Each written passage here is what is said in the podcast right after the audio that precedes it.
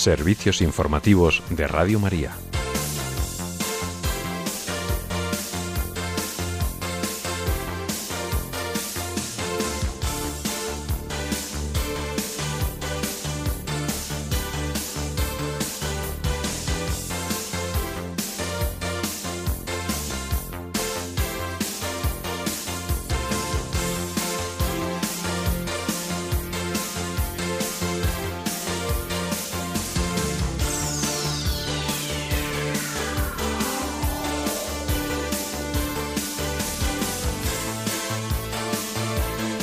El presidente de la Conferencia Episcopal de Malawi alerta de la grave situación en la que continúa el país tras el ciclón Freddy, al tiempo que asegura que se ha incrementado la fe de los fieles.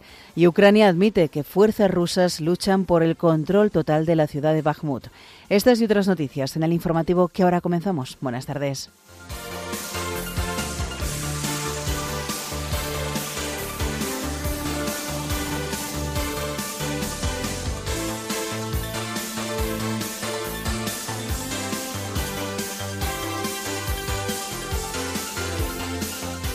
El Papa Francisco publica un motu propio para garantizar una tutela más adecuada de los derechos de los miembros dimitidos de los institutos de vida consagrada. La Iglesia en Polonia conmemora los 18 años de la partida de San Juan Pablo II a la Casa del Padre. Caritas Diocesana de Madrid publica los campamentos de Semana Santa para menores en situación de vulnerabilidad social. La Archidiócesis de Toledo destaca la importancia de la formación en el voluntariado cristiano con motivo de la segunda jornada del área de la caridad. Una mujer ha sido detenida en Rusia por su presunta relación con la muerte del bloguero Vladelen Tatarsky.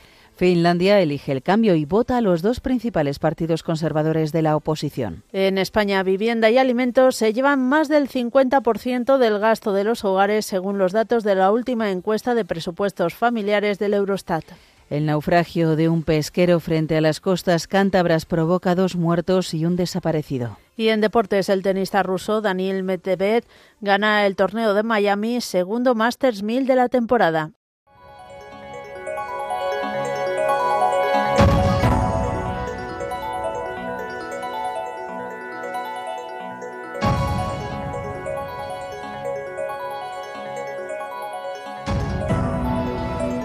El presidente de la Conferencia Episcopal de Malawi y arzobispo de Lingüe, Monseñor John Desmond Tambala, alertado de la grave situación en la que continúa el país devastado a principios de marzo por el ciclón tropical Freddy, después de haber golpeado Madagascar y Mozambique a finales de febrero. Monseñor Tambala explica que se trata de una tragedia que nunca antes había ocurrido en la historia del país y asegura que la población se encuentra en una situación muy difícil. El prelado agrega que actualmente se contabilizan más de 600 fallecidos, a lo que hay que añadir el drama de los desaparecidos. Otro de los problemas que ha destacado el presidente de la Conferencia Episcopal de Malawi es el de la comida. El prelado cuenta que una vez superada la fase de emergencia, la dificultad principal será la de la reconstrucción, tanto de las casas como de las carreteras en mal estado, así como los puentes derrumbados. No obstante, en medio de este escenario también hay signos de esperanza. Como ha indicado el arzobispo de Lingley, las escuelas que no han sufrido daños están reabriendo poco a poco. Además, alega Monseñor Tambala, la ayuda internacional está empezando a llegar mientras que el Gobierno ha movilizado sus recursos. Con todo, Monseñor Tambala también ha destacado la respuesta de los fieles. El prelado afirma que la gente no ha perdido la fe ni la esperanza y apunta que los feligreses van a misa incluso más que antes de la tragedia causada por el ciclón. Asimismo, el arzobispo de Lilongwe precisa que estas personas buscan el consuelo de los sacerdotes, pero también ayudar al prójimo. En cuanto a la Iglesia Católica en Malawi, Monseñor Tambala ha señalado que además de proclamar el Evangelio, realiza una labor social abierta a todos. El prelado detalla que en las escuelas hay varios alumnos no católicos, entre ellos musulmanes, y agrega que gracias al contacto con sacerdotes y religiosos algunos de ellos piden libremente hacerse católicos. Cambiamos de asunto. En Ucrania la incertidumbre rodea la suerte de la ciudad de Bakhmut, en la región de Donetsk, mientras el grupo de mercenarios Wagner afirma que han ocupado el barrio central y la administración, los ucranianos aseguran que los rusos siguen intentando tomar el control de la ciudad. Por otro lado, al menos 12 civiles han muerto y otros 30 han resultado heridos tras los ataques lanzados en la última jornada de este domingo por las fuerzas rusas sobre casi un centenar de territorios de hasta siete regiones distintas. Y también les contamos que el presidente de Ucrania, Volodymyr Zelensky, realizará una visita oficial a Polonia durante la jornada de este miércoles, según han indicado el portavoz del presidente polaco, Andrzej Duda, si bien por el momento no hay confirmación del desplazamiento por parte de Kiev. Está previsto que el mandatario se reúna con refugiados ucranianos que residen en Polonia desde el inicio de la invasión rusa. Y seguimos hablando de Polonia, ya que el viceministro de Asuntos Exteriores, Marcin Sigdak, ha celebrado que varios de los cazas MiG-29 prometidos estén siendo ya utilizados por Ucrania, cuyas autoridades la semana pasada lamentaron la poca repercusión que estaban teniendo estos aviones de combate debido a su antigüedad. Polonia y Eslovaquia se han comprometido a enviar al menos una treintena de este tipo de aviones de combate de fabricación soviética, mientras que otra docena del medio centenar de los FA-50 comprados a Corea del Sur deberían empezar a llegar antes de final de año. Mientras, desde España, la ministra de Defensa, Margarita Robles, ha presidido la ceremonia de entrega de diplomas a 200 militares ucranianos que han superado el curso de formación básica en la Academia de Infantería de Toledo. Este entrenamiento ha durado casi cinco semanas intensivas, con seis días y medio de instrucción en jornadas de diez horas. Los militares se han formado en cinco áreas, desde instrucción básica hasta tiro, combate en zonas urbanizadas, primeros auxilios y lucha contra explosivos.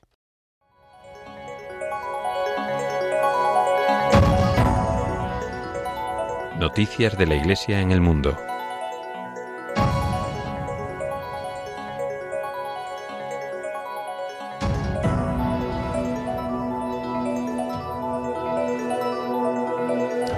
El Papa Francisco ha publicado un motu propio que pretende garantizar una tutela más definida y adecuada de los derechos de los miembros que son dimitidos de los institutos de vida consagrada, cambiando el estatus jurídico. Entrará en vigor el próximo 7 de mayo. A través de este motu propio, el Santo Padre alarga el tiempo en el que las personas dimitidas de los institutos de vida consagrada pueden presentar una apelación ante la autoridad competente. De 10 días, 15 en el caso de las iglesias orientales, ahora pasa a 30, sin necesidad de solicitar por escrito la revocación o la rectificación del decreto de su autor.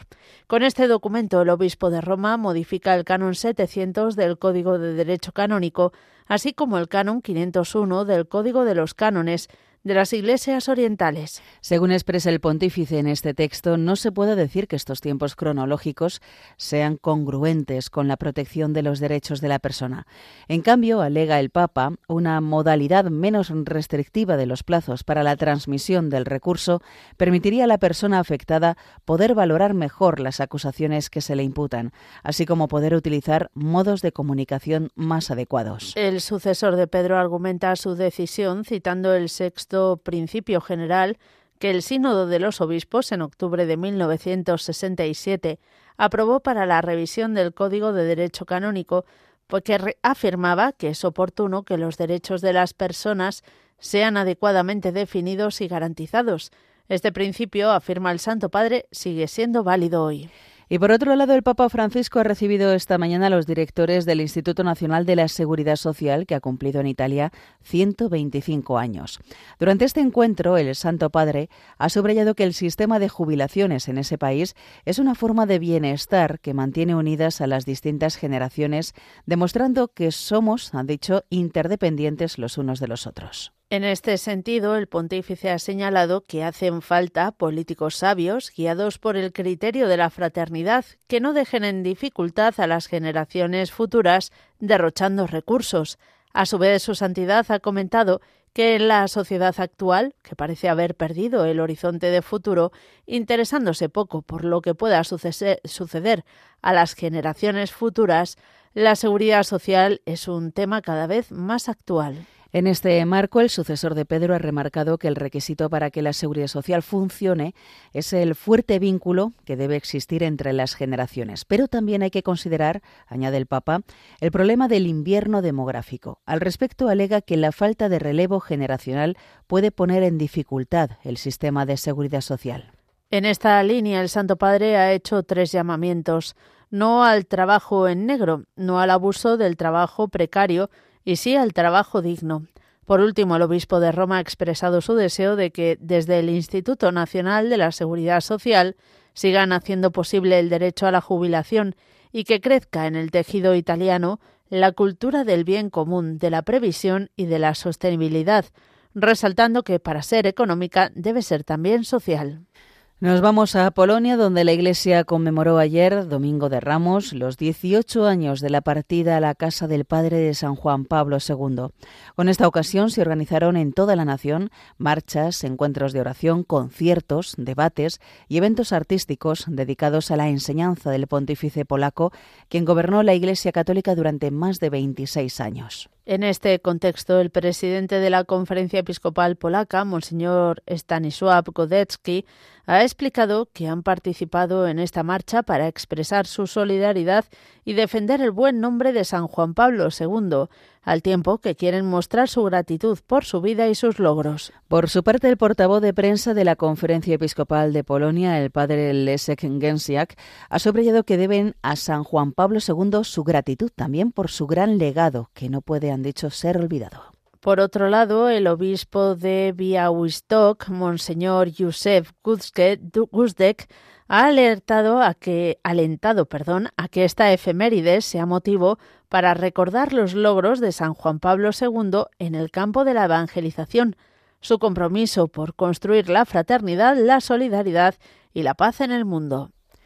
Nos trasladamos al continente africano para informarles de una triste noticia. En Burkina Faso, el religioso Moses Simukon de Sens, de 35 años, miembro de Misioneros de África, conocidos como los Padres Blancos, ha sido asesinado accidentalmente al recibir el impacto de una bala perdida cuando se encontraba cerca de un local de control militar.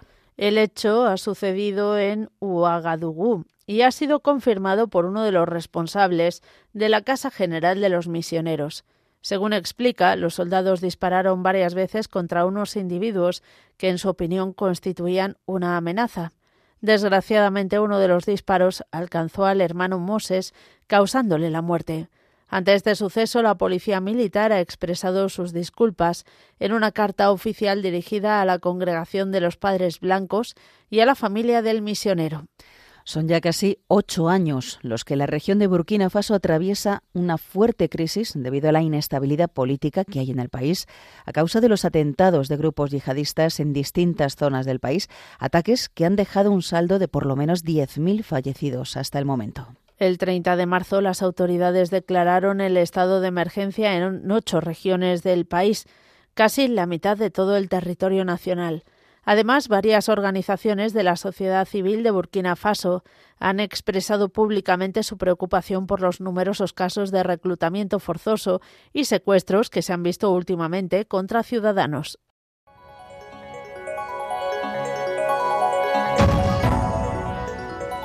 Noticias de la Iglesia en España.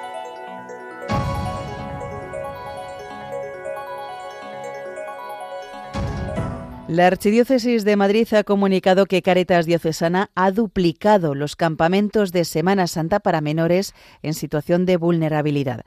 Desde hoy, niños y jóvenes de diversos barrios de la capital disfrutarán de actividades lúdicas y educativas en este tiempo. El objetivo de estas colonias y campamentos es sembrar igualdad para que los niños, sea cual sea su situación sociofamiliar, tengan las mismas oportunidades de disfrutar de unas vacaciones lúdicas y educativas que el resto de los menores.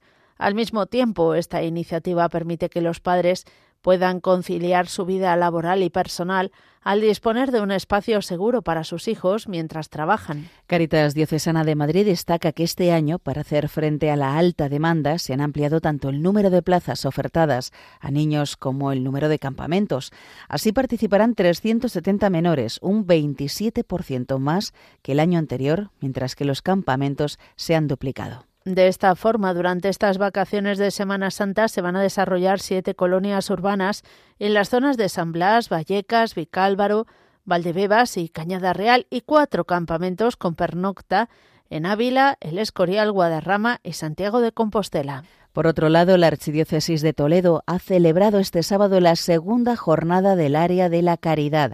Durante este encuentro se ha destacado la importancia de la formación en el voluntariado cristiano, no solo en las competencias profesionales, sino en la formación del corazón. Este evento, que ha tenido lugar en la parroquia de Santa Teresa de Toledo, ha contado con la participación de su arzobispo, Monseñor Francisco Cerro, quien ha subrayado que la expresión del voluntariado es la gratitud, perdón, la gratuidad.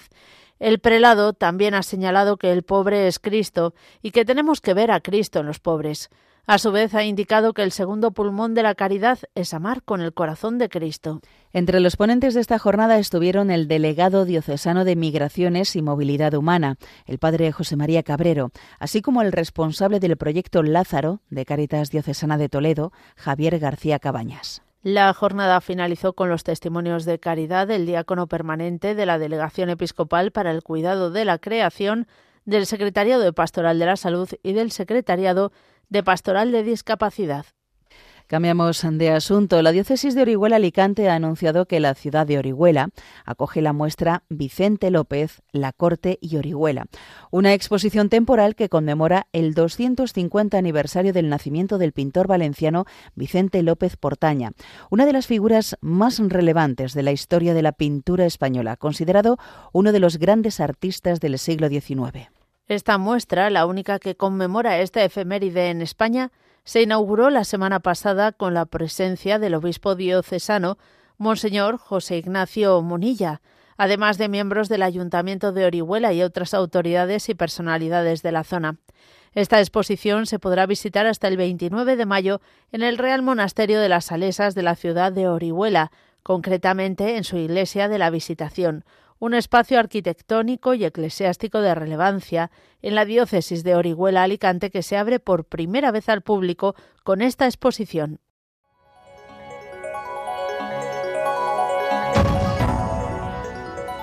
Información internacional.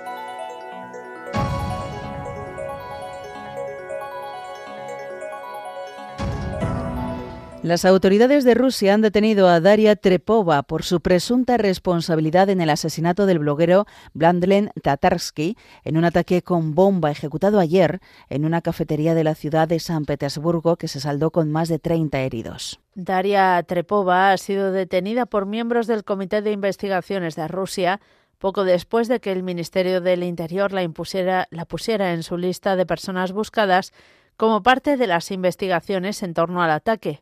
Rusia ha tachado este acto de atentado terrorista y ha vinculado el ataque con los servicios especiales de Ucrania y el ilegalizado Fondo de Lucha contra la Corrupción del líder opositor ruso Alexei Navalny. En Finlandia, tal y como apuntaba en las encuestas, ha optado por el cambio en las elecciones parlamentarias que se celebraron ayer y ha encumbrado a los dos principales partidos de la oposición, el conservador Kokoomus y verdaderos finlandeses. Al final del escrutinio, la formación que dirige Petteri Orpo, hasta ahora la tercera fuerza política del país nórdico, ha obtenido el 20,8% de los votos y 48 de los 200 escaños del Eduskunta, el Parlamento, 10 años, 10 más que en las anteriores elecciones. Estos resultados se consideran un avance significativo que vuelve a colocar a los conservadores como el mayor partido de Finlandia después de 12 años y que permitirá a Orpo dirigir las negociaciones para formar el próximo ejecutivo de coalición que deberá reemplazar al liderado hasta ahora por la primera ministra, la socialdemócrata Sanna Marin. Mientras, verdaderos finlandeses, liderado por la jefa de la oposición, Rika Purra, ha conseguido el 20,1% de los votos y 46 escaños, siete más que en los últimos comicios, tras aumentar un 2,6% su apoyo popular. El Partido Socialdemócrata de Marin finalmente ha tenido que conformarse con el tercer puesto, al lograr 43 diputados, pese a mejorar sus propios resultados y quedarse solo a dos décimas por debajo de verdaderos finlandeses. También ha habido elecciones generales en Bulgaria.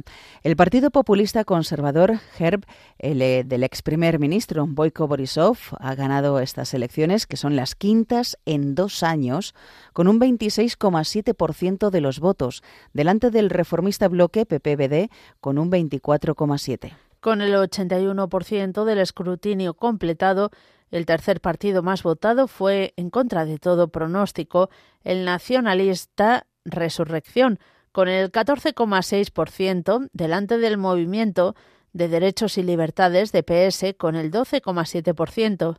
Detrás de estas fuerzas entraron en el Parlamento de 240 escaños los socialistas del BSP con el 9% y de forma más sorpresiva también los populistas del ITN con el 4,2% de los votos.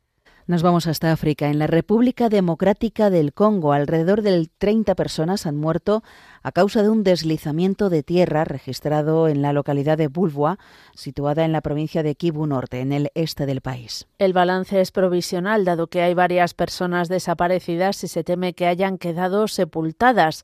Por el momento se desconocen las causas del suceso en Bulwa, donde los propios residentes están trabajando para intentar retirar escombros y tierra y, así intentar hallar con vida a las víctimas y recuperar los cadáveres de los fallecidos. Mientras un terremoto de 7 grados de magnitud en la escala de Richter ha sacudido la región de Papúa Nueva Guinea, sin que por el momento se tengan datos de daños materiales o riesgo de tsunami.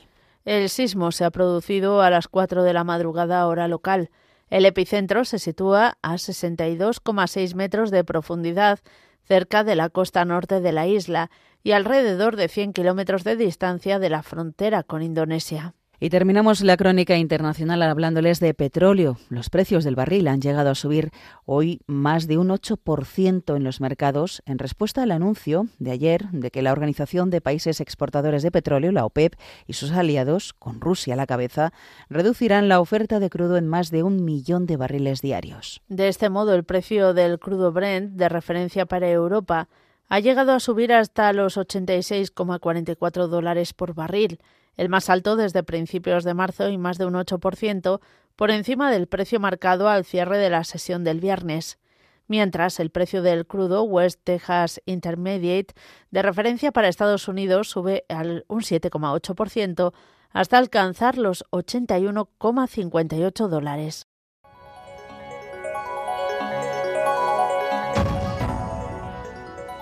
Información nacional.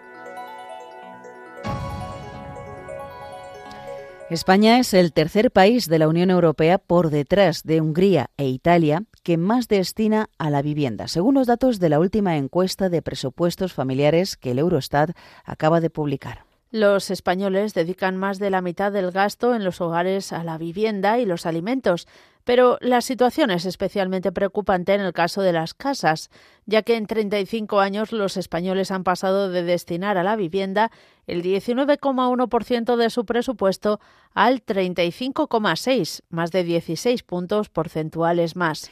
En los gastos de vivienda se incluye también todos los suministros y se remite a los datos de 2020, aunque la recopilación se haya llevado a cabo entre 2018 y 2022, por lo que es previsible que este dispendio y el de alimentación se disparen en las próximas publicaciones a consecuencia de la invasión rusa en Ucrania y la consiguiente escalada de precios. Otros cambios destacados han sido la ropa y el calzado, que han pasado del 10,7% al 3,7%, y el gasto en hoteles y restauración, que ha pasado del 9,3% en 2015 al 6,5% en 2020, aunque en este caso está claramente influenciado por la pandemia del coronavirus. En Cantabria, dos personas han muerto, una ha resultado herida grave, otra ha desaparecido y seis han sido rescatadas esta madrugada como consecuencia del naufragio del buque pesquero Villaboa 1, con sede en Santander, frente a la costa del Cabo Mayor de la capital cántabra. La noticia la adelantaba el presidente de la comunidad, Miguel Ángel Revilla, en la red social Twitter. Uno de los fallecidos es de nacionalidad española y el otro natural de Ghana. El dispositivo de rescate continúa para buscar al tripulante desaparecido en el hundimiento, cuyas causas se desconocen por el momento.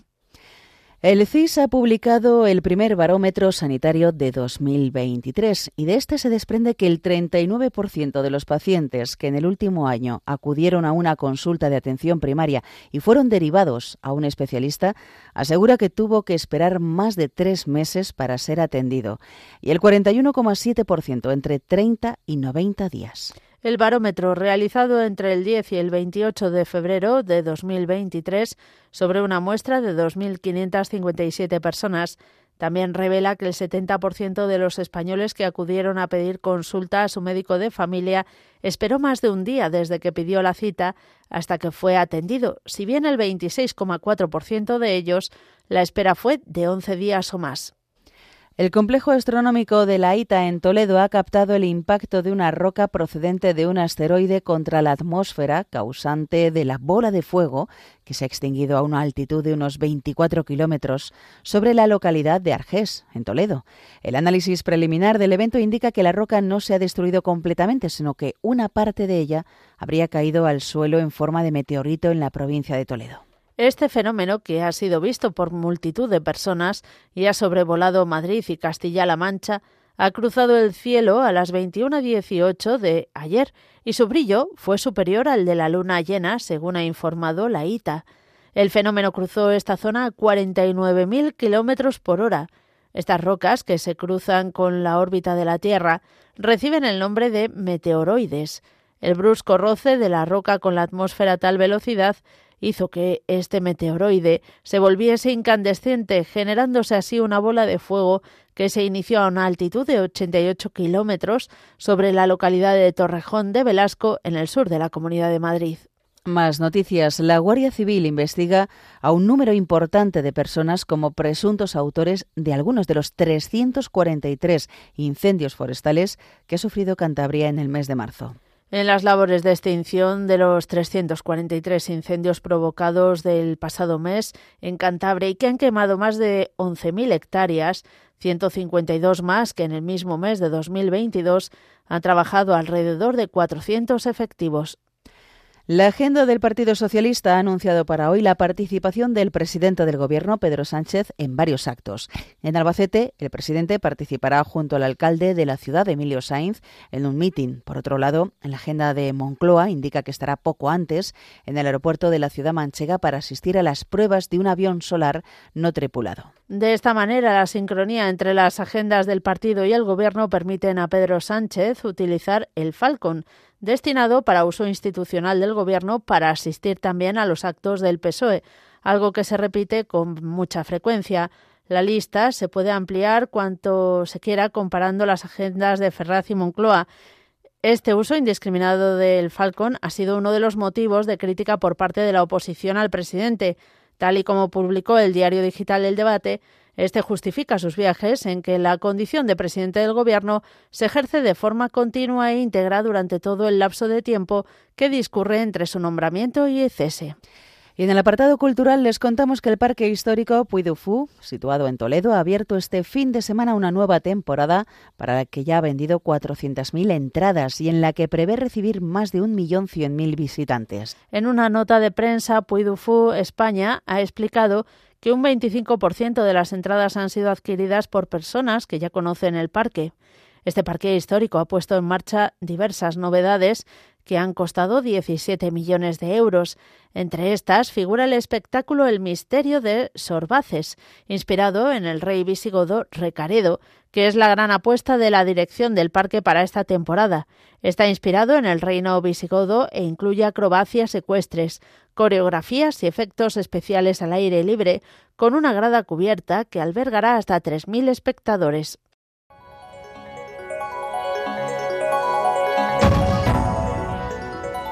Información deportiva.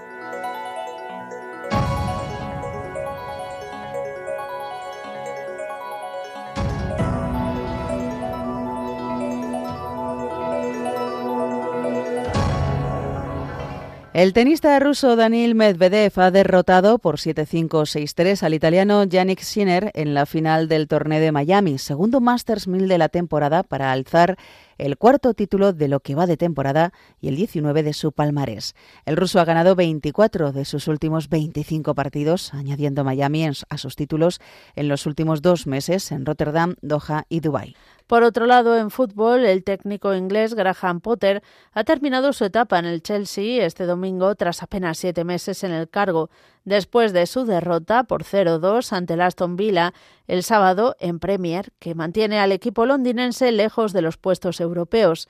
El equipo londinense, rival del Real Madrid en cuartos de final de la Champions, queda en manos del español Bruno Saltor. Graham Potter deja así de ser entrenador del Chelsea. Y terminamos eh, hablándoles de fútbol. Este fin de semana el jugador del Chipiona, Paco Naval, de 24 años, ha sido asesinado en el municipio gaditano de Chipiona por las puñaladas que recibió del presunto asesino, un joven de 20 años que se encuentra detenido a la espera de pasar a disposición judicial. La víctima fue trasladada al hospital de Sanlúcar de Barrameda y Jerez de la Frontera, pero ante la gravedad de las heridas tuvo que ser trasladado en helicóptero al Hospital Puerta del Mar de Cádiz, donde falleció en la madrugada. Descanse en paz.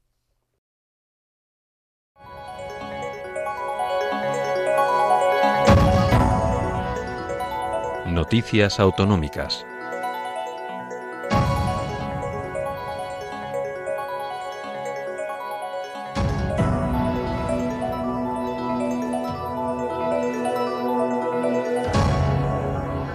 Vamos a conectar ahora con Castilla-La Mancha, donde la exposición San José Esposo Padre Santo ha superado los mil visitantes y nos da más eh, información desde Toledo nuestro compañero Luis Javier Moixó Soto. Muy buenas tardes. Hola, buenas tardes.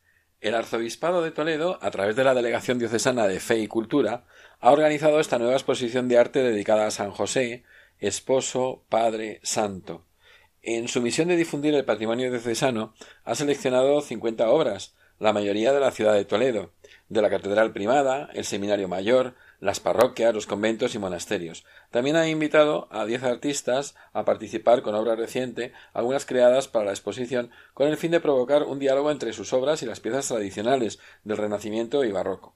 El proyecto ha sido patrocinado por diversas entidades como la Asociación Católica de Propagandistas, la Fundación Ángel Herrera, la editorial SMPPC, la Junta de Comunidades de Castilla-La Mancha, la Diputación Provincial de Toledo y el Ayuntamiento de Toledo.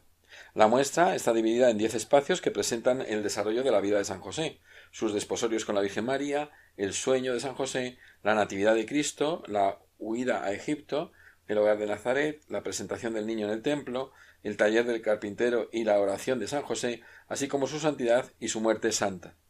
Se podrá visitar de forma gratuita hasta el 19 de junio en la sala de exposiciones del Arzobispado de Toledo en la calle Trinidad de Toledo. El horario es de domingo a jueves de 11 a 19 horas y viernes y sábados, además de otros festivos, de 11 a 21 horas. Y Castilla-La Mancha teje una red asistencial entre sanidad, educación, empleo y bienestar social para la atención integral para las personas autistas de Castilla-La Mancha. ¿Es así?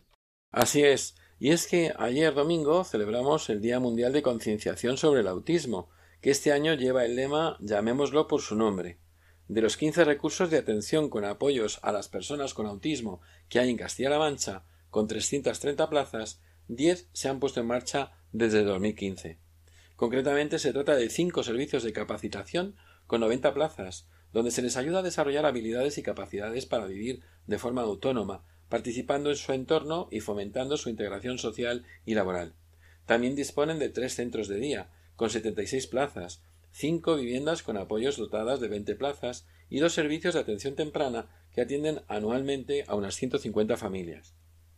Por otro lado, siguiendo en el bloque de educación, la consejera de Educación, Cultura y Deportes, Rosa Ana Rodríguez, anunció que el Gobierno de Castilla-La Mancha abrirá los comedores escolares esta Semana Santa a más de 2.500 alumnos en situación económica desfavorecida para garantizar que ninguno de ellos se quede sin comida a mediodía. Del total del alumnado potencial que se puede acoger a estas ayudas, 1.742 son susceptibles de recibir la beca total, teniendo cubierto el 100% del menú. Por su parte, los otros 779 alumnos tienen derecho a una beca por la mitad del cubierto. De los 19 ayuntamientos de nuestra región, 7 son de la provincia de Ciudad Real, 1 de la de Cuenca, 4 de Guadalajara y 7 de la de Toledo. En el apartado de sanidad destacamos que el Gobierno regional va a dotar a Cuenca de un nuevo hospital universitario, que va a suponer una revolución en materia sanitaria para la provincia, con una infraestructura de más camas, más servicios hospitalarios y la mejor tecnología, gracias a una inversión que va a superar los 200 millones de euros.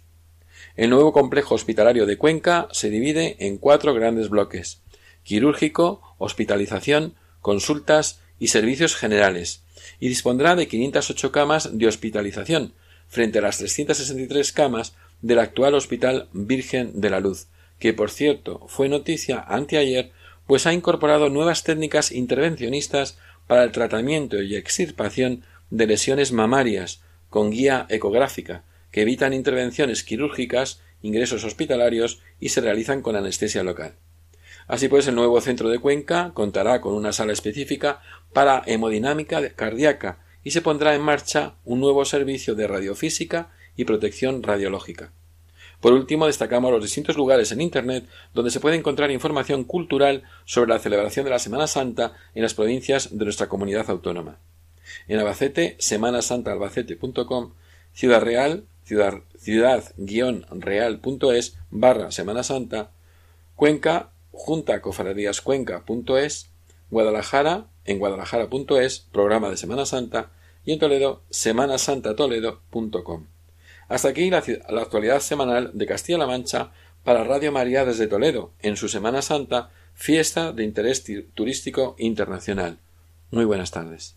Santa Semana Santa para ti, Luis Javier, muchas gracias. Y vamos a finalizar con la previsión del tiempo realizada por Miriam Herraiz. Esta tarde esperamos cielos poco nubosos o despejados en gran parte de nuestra geografía, aunque se pueden producir algunas nevadas en los Pirineos y algunas lluvias débiles en otros puntos del norte y en el archipiélago balear. Las temperaturas máximas bajan y mañana martes tendremos de nuevo cielos poco nubosos o despejados en amplias zonas de la península con algunas lloviznas de madrugada en puntos del oeste donde irán a menos y a partir del mediodía se esperan algunas lluvias en la franja mediterránea y Baleares. Las temperaturas volverán a subir tanto las mínimas como las máximas.